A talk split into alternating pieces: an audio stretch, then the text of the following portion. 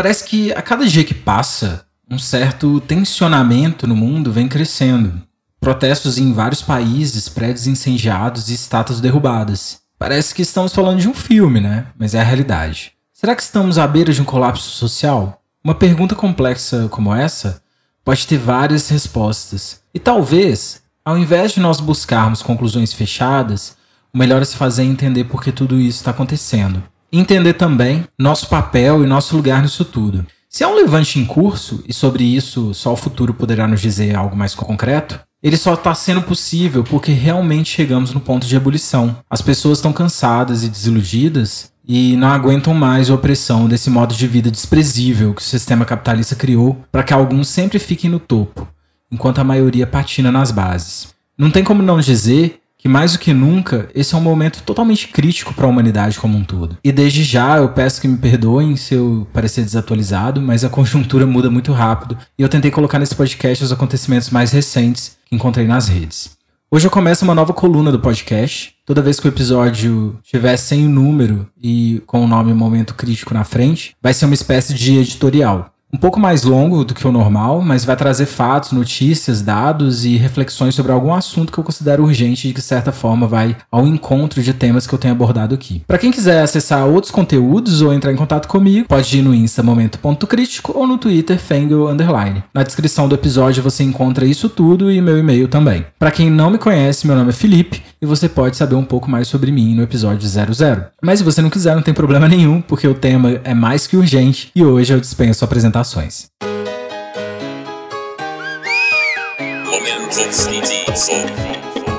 Vamos! Momento Critical.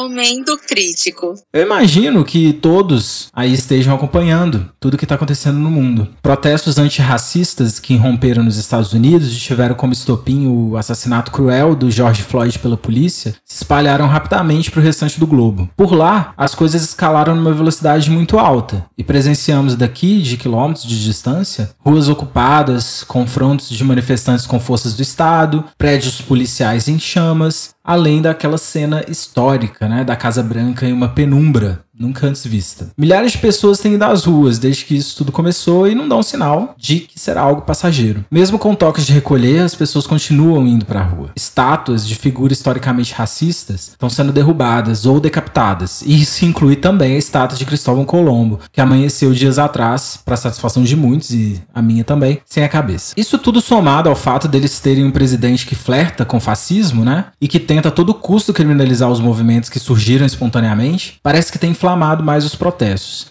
E no meio desse caos, já havia outro caos a ser enfrentado. Uma pandemia que já infectou mais de 2 milhões de pessoas só nos Estados Unidos e aparentemente também está longe de ser superada. Outro ponto relevante a se falar sobre isso é que os protestos por lá têm também levantado a bandeira do antifascismo. Tem muita relação com a luta antirracista. E talvez seja por isso também que o socialismo tenha entrado timidamente em alguns discursos, em palavras de ordem, né, com, uma, com um caráter mais ligado à população. Além disso, outra coisa muito relevante e interessante que aconteceu por lá foi a zona autônoma de Capitol Hill, em Seattle, que alguns também estão chamando aí de Comuna de Seattle. Capitol Hill é um bairro conhecido na cidade por abrigar o povo LGBTQIA+, e por normalmente também ser o centro de protestos. Depois da delegacia da região ser esvaziada, os moradores fizeram barricadas em torno de uma área de mais ou menos 6 a 8 quarteirões e se autodeclararam livres de qualquer governo. Então, praticamente como se fosse um território anarquista independente dos Estados Unidos, né? Dentro de um bairro de Seattle. E bom, o país norte-americano, em certos pontos, ainda é o centro do mundo, principalmente no ocidente. Não podemos negar a influência que ele tem culturalmente no resto do globo, através de toda a propaganda feita pela indústria do cinema. Além disso, todo mundo conhece a capacidade da cúpula política de lá, né, de realizar maracutaias de todos os tipos, incluindo espionagem ou interferindo em questões políticas de vários países, principalmente aqui na América Latina e no Oriente Médio. E claro, não podemos esquecer também de todo o poder econômico e bélico, que em muitos sentidos estão totalmente correlacionados. Então, não podemos negar que quando algo acontece nas partes centrais do sistema, aquilo vai ser reverberado até as bordas. Não só nas bordas, né? Porque, como vimos, a Europa também foi tomada por uma onda de protestos. E cá estamos nós, no Brasil, assistindo tudo isso. Semanas antes, João Pedro, um adolescente negro de apenas 14 anos, ele foi assassinado dentro de casa, covardemente, com um tiro pelas costas dado pela polícia,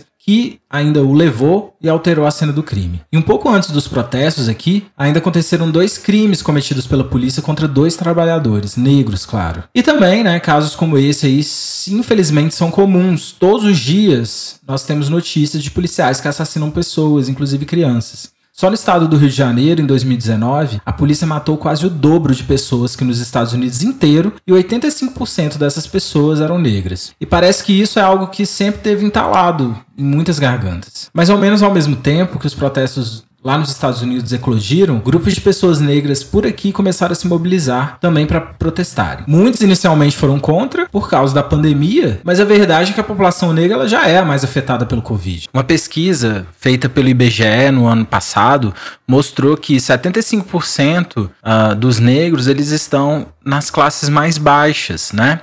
E a gente tem uma população negra no país que já é de 55% da população total. Então, são essas as pessoas que são mais afetadas pelo Covid. E por variados motivos. Às vezes porque tem que trabalhar mesmo, porque o patrão não liberou, ou porque tá trabalhando como entregador, arriscando aí sua vida para que muitos possam receber suas comidas, né, entregas. Às vezes porque moram em um cubículo e tem que dividir um quarto com cinco pessoas. Às vezes porque não tem água e não tem saneamento básico. Motivos não faltam. E se a população negra é a que está mais morrendo, tanto pelo Covid quanto pela polícia, como que alguém pode pedir para essas pessoas não irem para as ruas, que elas fiquem em casa? Ao mesmo tempo, assistimos aí todos os absurdos que esse governo tem feito, né? O governo que, aliás, já passou do flerte, né, com fascismo. E essa altura já deve estar tá casado e tendo filho. Além de não ter um mínimo de responsabilidade e transparência, o Bolsonaro parece realmente estar tá cada vez mais perto de dar um golpe militar. Seus apoiadores mais extremistas, conhecido como os 300, chefiados pela ex-feminista radical Sarah Winter, que inclusive foi presa, chegaram a pedir a cabeça do ministro Alexandre de Moraes, em um dos atos mais horríveis que eu já vi na minha vida, que em muitos se assemelhavam a ações aí do KKK, aquele grupo supremacista branco americano. Inclusive tem um vídeo da própria Sarah falando que teria o maior prazer em encontrar o ministro e dar nele uma bela porrada. Bom, são grupos que cometem crimes, fazem apologia ao nazismo, né, de forma descarada e que continuam tendo voz, porque o nosso presidente endossa e gosta, inclusive declarando guerra agora ao STF por causa dessa ofensiva a esse grupo que tem tocado terror. E isso reacendeu outra chama por aqui, né? A dos antifascistas. Primeiro dia de ato por aqui, os dois grupos foram às ruas, o pelas vidas negras e os antifas. E as duas pautas em muito se cruzam, estão interligadas. E por isso mesmo eu resolvi falar um pouco das duas coisas, respeitando, obviamente, o lugar de onde eu falo, que é de um aliado da causa antirracista, mas homem cis, branco, LGBTQIA+,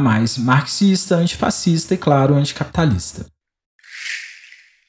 O canal PhilosophyTube fez um vídeo bem interessante sobre a filosofia dos antifas. Tem no YouTube legendado em português, vocês podem assistir lá. Mas eu vou trazer alguns pontos que eu achei bem interessantes para a gente refletir. Para começar, a gente precisa entender que os antifas eles não são uma organização, né? Não tem como você se tornar um membro desse grupo, você não faz um cadastro e também não recebe uma carteirinha. O antifascismo é uma prática ética e também é uma teoria política. Então é mais sobre o que você faz. Antifa basicamente é aquela pessoa que age, né, de alguma forma para conter o fascismo. E isso não necessariamente inclui violência. Precisamos, inclusive, negritar isso aqui. O antifascismo surgiu assim que o fascismo surgiu na Itália e na Alemanha, com grupos de esquerda tentando, de alguma forma, impedir o avanço né, daquilo que também se transformaria no nazismo e que dizimou milhões de judeus anos depois. Desde então, as pessoas que se identificam como antifas são sempre acusadas de terrorismo e são alvo de propaganda falsa, ou fake news, né, como preferirem, sempre no intuito de desmobilizar o movimento. Muita gente chama fascista aquele que é autoritário, violento ou agressivo.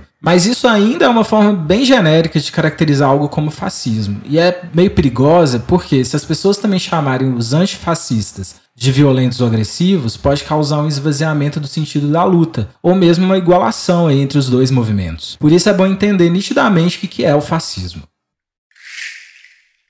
Como eu falei no episódio do ecofascismo, o fascismo tem muito a ver com aquele sentimento de restaurar a glória do passado, aqueles dias bons, sabe, que não voltam mais. E ele sempre vem acompanhado de autoritarismo, e claro, muitas vezes também de uma ditadura, que vai usar aí da força policial e militar. E ele também é muito nacionalista, ou seja, ele vai ser extremamente xenofóbico, né, e a favor de leis anti-imigração. Por ter também aquele amor a uma das bases do nosso sistema, que é o cis-heterossexismo, ele vai colocar também o homem cis branco hétero padrão, né, como modelo a ser seguido. E aí ele vai ser extremamente machista e LGBTQ-fóbico também. E vai ter uma constante necessidade de tentar dominar esses grupos que eles julgam inferiores, como as mulheres e os indígenas. O fascismo também funciona como um braço do capitalismo. Aquele braço, né, que bate e toma força, praticamente. Que dispensa a democracia e tira todos os nossos direitos de uma hora para outra. para fazer aquele 1% mais rico, né, lucrar mais e mais e mais.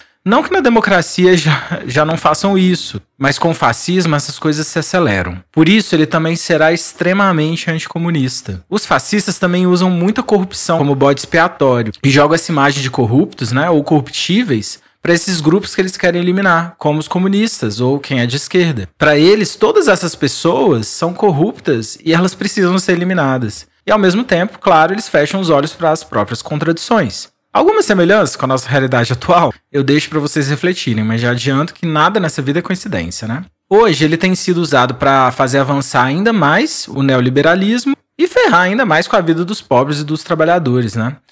E ele tem valorizado muito, direta ou indiretamente, a ideia da supremacia branca. Por isso, também ele vai estar tá aí totalmente ligado ao racismo.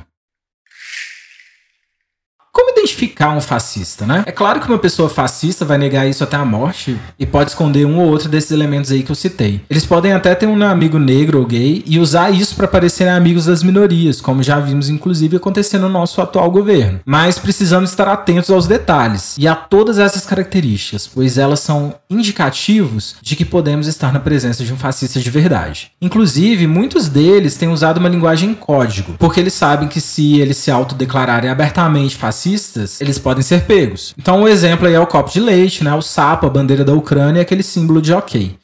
Mas esses símbolos, eles podem mudar, então a atenção tem que ser redobrada.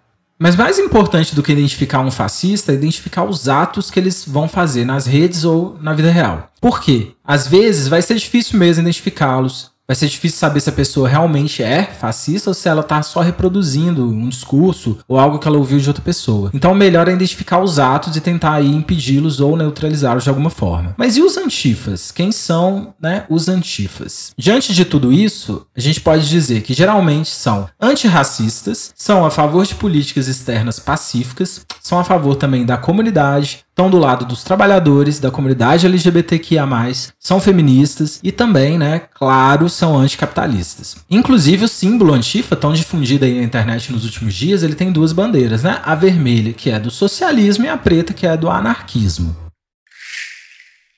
Mas, Felipe, socialistas podem ser fascistas também. O Partido Nazista Alemão, ele tinha socialismo no nome. Absolutamente não. Na verdade, isso foi de propósito. Foi uma propaganda enganosa que o Partido Nazista fez para surfar na popularidade dos partidos socialistas da época, que estavam bombando. O fascismo, como falado antes, ele anda de mãos dadas com o capitalismo, e o socialismo ele é anticapitalista. Outro ponto, né, que pode ajudar é que os fascistas dividem a sociedade por raça e os socialistas por classes. E pra gente fechar essa questão, os fascistas, eles são totalmente anticomunistas, como eu já falei. Então é impossível alguém ser as duas coisas ao mesmo tempo. E se alguém falar isso com você, ou a pessoa não sabe do que ela tá falando, ou ela tá tentando te enganar. Mas essa questão vai além, porque fascistas e antifascistas, eles geralmente são igualados pela violência. Mas será mesmo que é a mesma coisa? Como eu falei antes, a maioria das táticas e dos atos antifas, eles não são violentos. Por exemplo, exigir que empresas não façam publicidade em sites fascistas é algo que pode ajudar muito a coibir o fascismo nas redes. Agora, da parte dos fascistas, a violência é generalizada e tem como alvo todas as outras pessoas que eles consideram diferentes. E quem seriam né, essas pessoas? Nos dias atuais, mais especificamente aqui no Brasil, são as pessoas racializadas, como os negros e indígenas, os pobres, as pessoas LGBTQIA, e os outros grupos minoritários que ameaçam esse conceito de pureza que eles tanto pregam. E o que eles querem, no fundo, é nos eliminar, nos matar, nos dizimar, né? Não se enganem. Mas, Felipe, é dever do Estado proteger as pessoas Estamos protegidos por leis. Nada justifica a violência. Precisamos pensar numa coisa: política é distribuição de poder entre principalmente os privilegiados. E esse poder, ele é imposto, na maioria das vezes, através das leis e da violência. E adivinha quem é contratado especialmente para a manutenção desse poder? Não é de hoje que policiais violentam pessoas para defender estátuas, prédios e vidraças. E aí eu te pergunto: o que você acha mais violento? Uma pessoa derrubar uma estátua de um racista ou um policial cegar uma pessoa por ter quebrado uma vidraça? A gente precisa pensar também. Quando se fala em violência, Logo se pensa em apenas um tipo de violência, ligada geralmente aos homens, né, ao machismo, aquela ma masculinidade tóxica, uma violência gratuita que gera caos por puro prazer. Mas essa violência também não condiz nem um pouco com a ideologia antifascista, que, como eu já falei antes, né, dentre outras coisas, é feminista. Reagir agressivamente não é o mesmo que violência gratuita. Violência gratuita é aquela muitas vezes proporcionada pela polícia e pelo Estado, que geralmente né, vandaliza os corpos aí das pessoas para proteger quem tá lá em cima, para proteger as estátuas, para proteger vidraça ou para proteger a ordem, né? Seja lá o que isso quer dizer. Um bom exemplo disso é a revolta de Stonewall, em 1969, em que as pessoas LGBTQIA, principalmente as racializadas, se levantaram ali para dar um basta em toda a violência gratuita que elas recebiam do Estado. E foi desse levante que surgiu o orgulho LGBTQIA, e as paradas aí que acontecem no mundo todo. Stonewall pode ter sido violento, mas eu pergunto: quanta violência essas pessoas sofreram antes por parte do Estado, da polícia e até mesmo da sociedade em geral, para chegarem nesse ponto? Como que um dia de revolta pode ser comparado aí a anos de violência, né? E voltando aos dias atuais, quantos homens negros foram covardemente assassinados antes das pessoas reagirem do jeito que elas estão reagindo? Isso não significa aqui que eu estou endossando a violência ou dizendo para as pessoas que a violência é boa ou algo do tipo. Violência, para mim, continua sendo algo negativo. Mas o meu ponto é que, ao igualar a violência opressora, né, do Estado, da polícia ou dos fascistas, contra uma autodefesa agressiva, né, ou violenta por parte de quem é oprimido, adivinha quem que você está beneficiando? Vou dar uma dica, tá? Não são os oprimidos. Uma outra grande diferença que podemos dar aqui entre né, os antifas que estão na extrema esquerda e os fascistas que estão na extrema direita é que os antifas, antifascistas, eles querem que o comportamento fascista acabe. E para isso, o fascista só precisa mudar os seus comportamentos e falas. Ele não precisa morrer, ele não precisa sumir, fugir nem nada disso. Ele só precisa mudar. E quando o fascismo para de avançar, né, quando ele virtualmente acaba, os antifas geralmente tocam suas vidas. Já para o fascista, não importa como que a gente pensa. Ele quer nos eliminar, principalmente se formos um desses grupos que eu já citei antes. Ele quer a purificação da terra e ele só vai conseguir isso dizimando todos que não são como ele. E não vai parar até conseguir. Ou seja, ou eles mudam a maneira de ver o mundo, ou nós somos caçados e assassinados. E aí eu pergunto de novo: onde está a equivalência nisso? Mas, Felipe, é a liberdade de expressão. As pessoas precisam ter liberdade para se expressarem, senão estaremos numa ditadura. Antes de mais nada, precisamos entender que liberdade de expressão não é literalmente a liberdade de se falar qualquer coisa, a hora que quiser.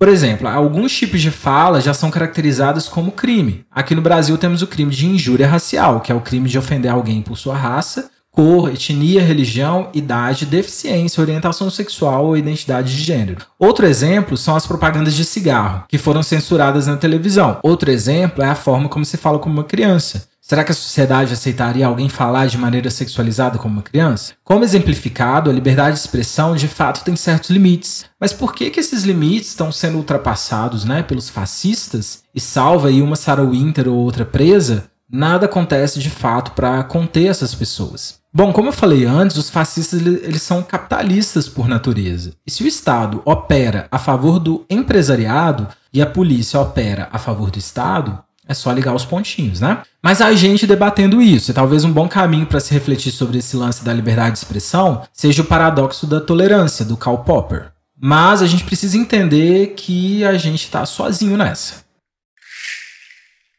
Mas Felipe, o que fazemos com isso? Quem poderá nos defender? Porque se a gente calar a boca deles à força, a gente não vai estar tá se igualando a eles?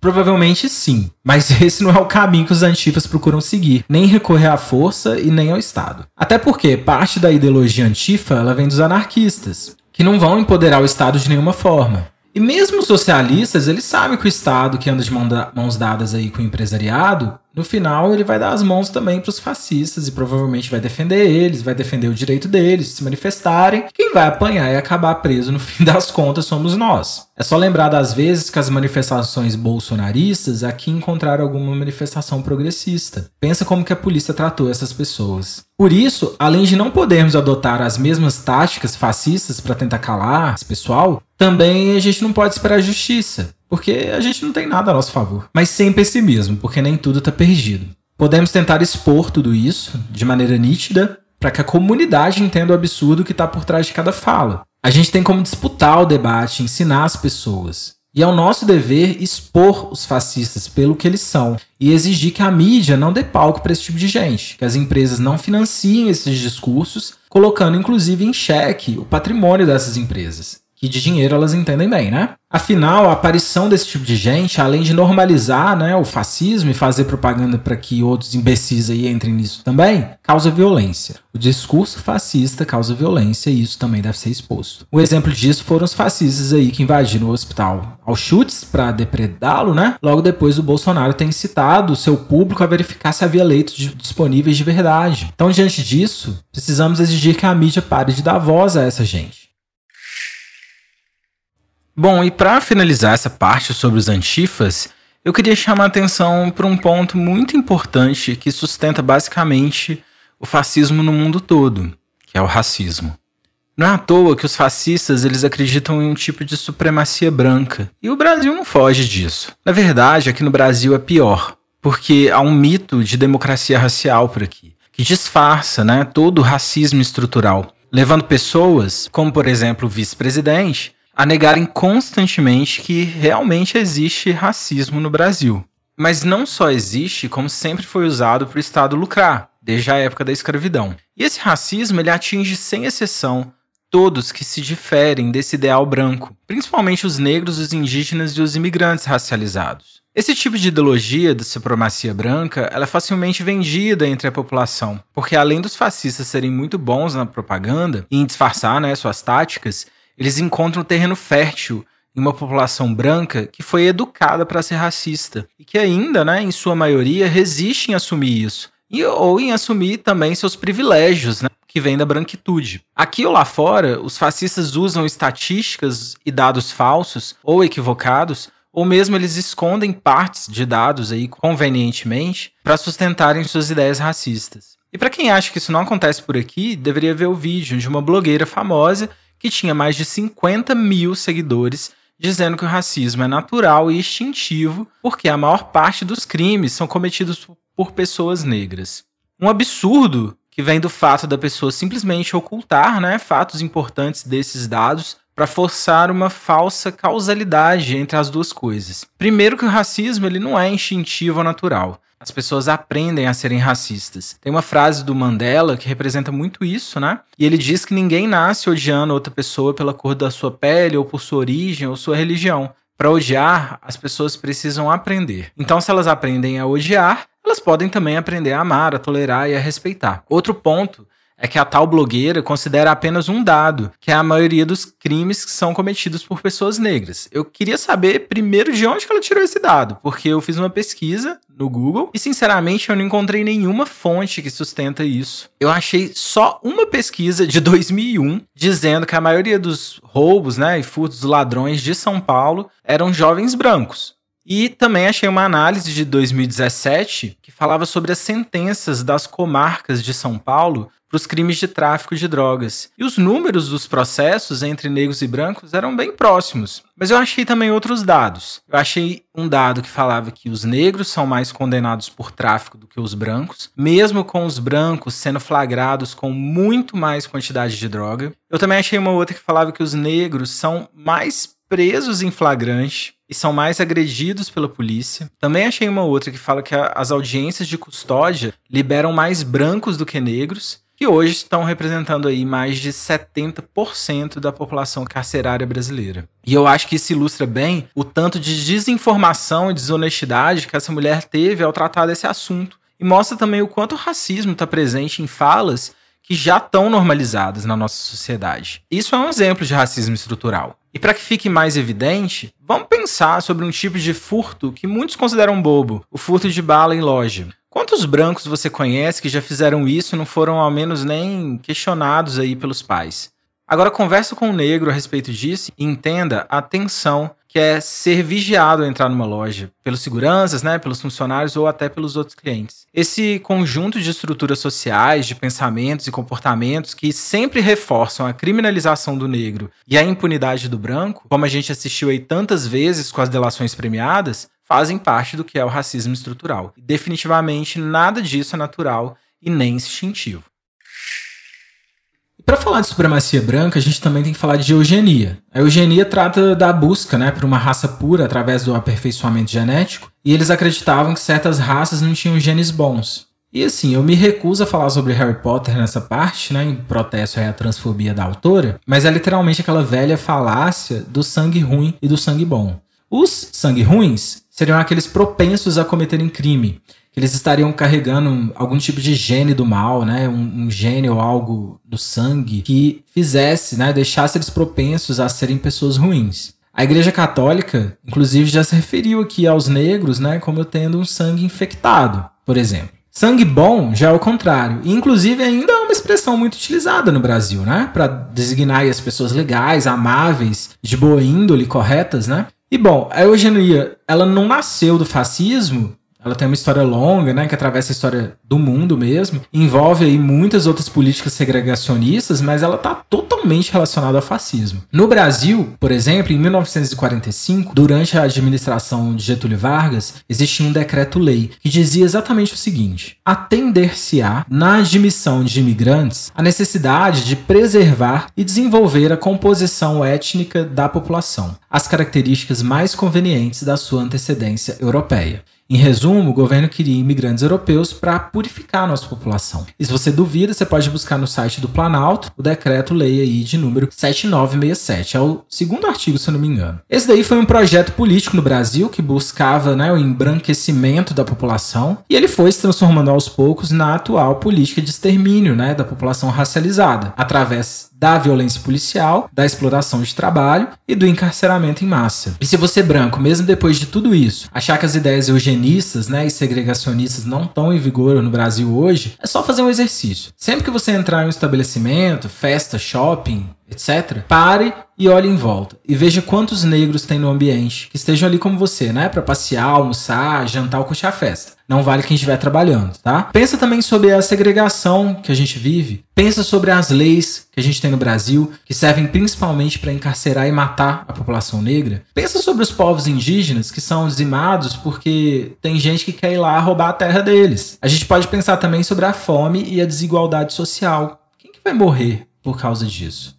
Se a gente pensar sobre o aborto, qual que vai ser a cor das mulheres que vão morrer em decorrência do aborto ser uma prática ilegal? Quem são hoje os que mais morrem por causa de Covid?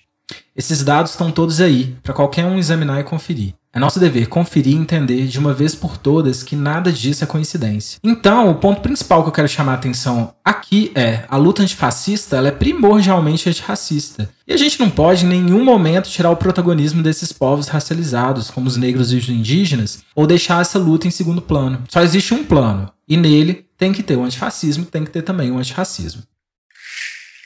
Se você por acaso é branco e não sabe como ajudar na luta antirracista, né? Tem muito branco que fica com essas dúvidas. Tem uma thread no Twitter do Levi Kaique. O arroba dele é tudo junto, Levi Kaique, o Kaique com K no início, tá? E essa thread pode te ajudar bastante a ser um aliado. Ele dá seis dicas ótimas, né, para os brancos aí que não sabem como ajudar. E um dos pontos que ele aborda, que ao meu ver é muito importante, é sobre escutar o que eles têm a dizer. Não é só uma pessoa negra da nossa convivência, o que, claro, já é muito relevante, né? Mas também pensadores, autores, sociólogos, pesquisadores, personalidades ir atrás né, desse material, pesquisar sobre o trabalho deles e sobre a visão de mundo deles, porque isso pode enriquecer muito a nossa própria visão de mundo. Então o lance é realmente correr atrás. Até porque essas pessoas racializadas, elas não têm obrigação de dar aula para ninguém, né? E nem de fornecer material, então isso precisa partir de nós que somos brancos. E isso só vai acontecer se realmente nós tivermos vontade de fazer isso. E essa vontade também vai ser muito importante se você quiser realmente ser um aliado antirracista. E pode ser desde um podcast, Por exemplo, essa semana eu escutei um com Jonga e outro com a Winnie Bueno, são duas pessoas bem diferentes, né? Mas me acrescentaram muito de formas diferentes também. Mas pode ser também palestras, né? Ou livros aí de autores consagrados, como Angela Davis e a Patricia Collins. Angela Davis tem palestras maravilhosas no YouTube. Na questão da leitura, especificamente, tem dois autores negros brasileiros que tratam muito né, do racismo, das, das nossas questões específicas aqui do país, que são a Lélia Gonzalez e o Silvio Almeida. E eu recomendo os dois fortemente. Na verdade, recomendo todos aí esses que eu falei. Então é isso, pesquise, se informe, né? Ajude aí o quanto puder, mas não tire o protagonismo desses povos racializados e principalmente nesses protestos. Entenda o lugar aí de onde você fala. Entenda os seus privilégios entenda também, né, que tá na hora de se levantar e lutar realmente aí como um aliado, né, verdadeiramente.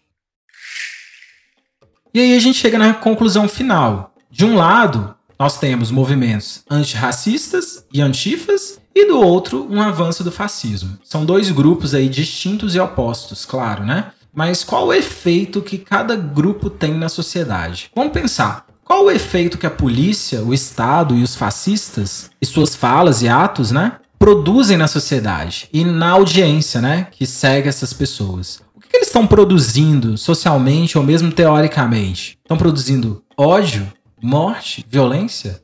Do outro lado, qual que é o impacto que a ação antirracista né, e antifa tem na sociedade? O que, que ela produz para as pessoas?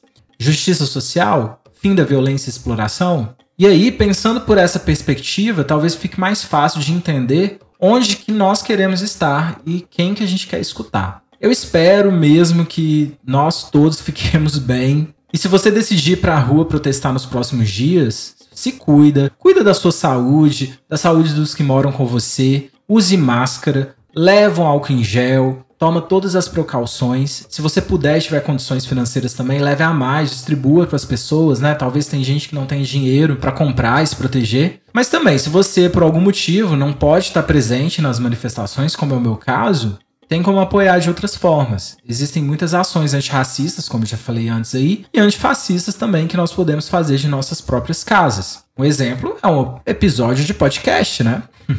o importante é não se deixar paralisar, porque o fascismo ele não espera, ele atropela. Então ele é sorrateiro também, porque quando a gente consegue enxergar ele nitidamente, é sinal que ele já está bem infiltrado na sociedade. Ação é o que a gente precisa no momento, seja virtual ou presencial, mas que seja. E sejamos juntos, né?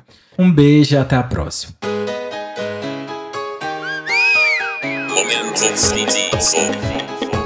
Vamos!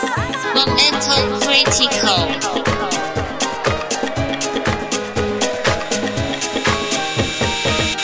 Momento crítico.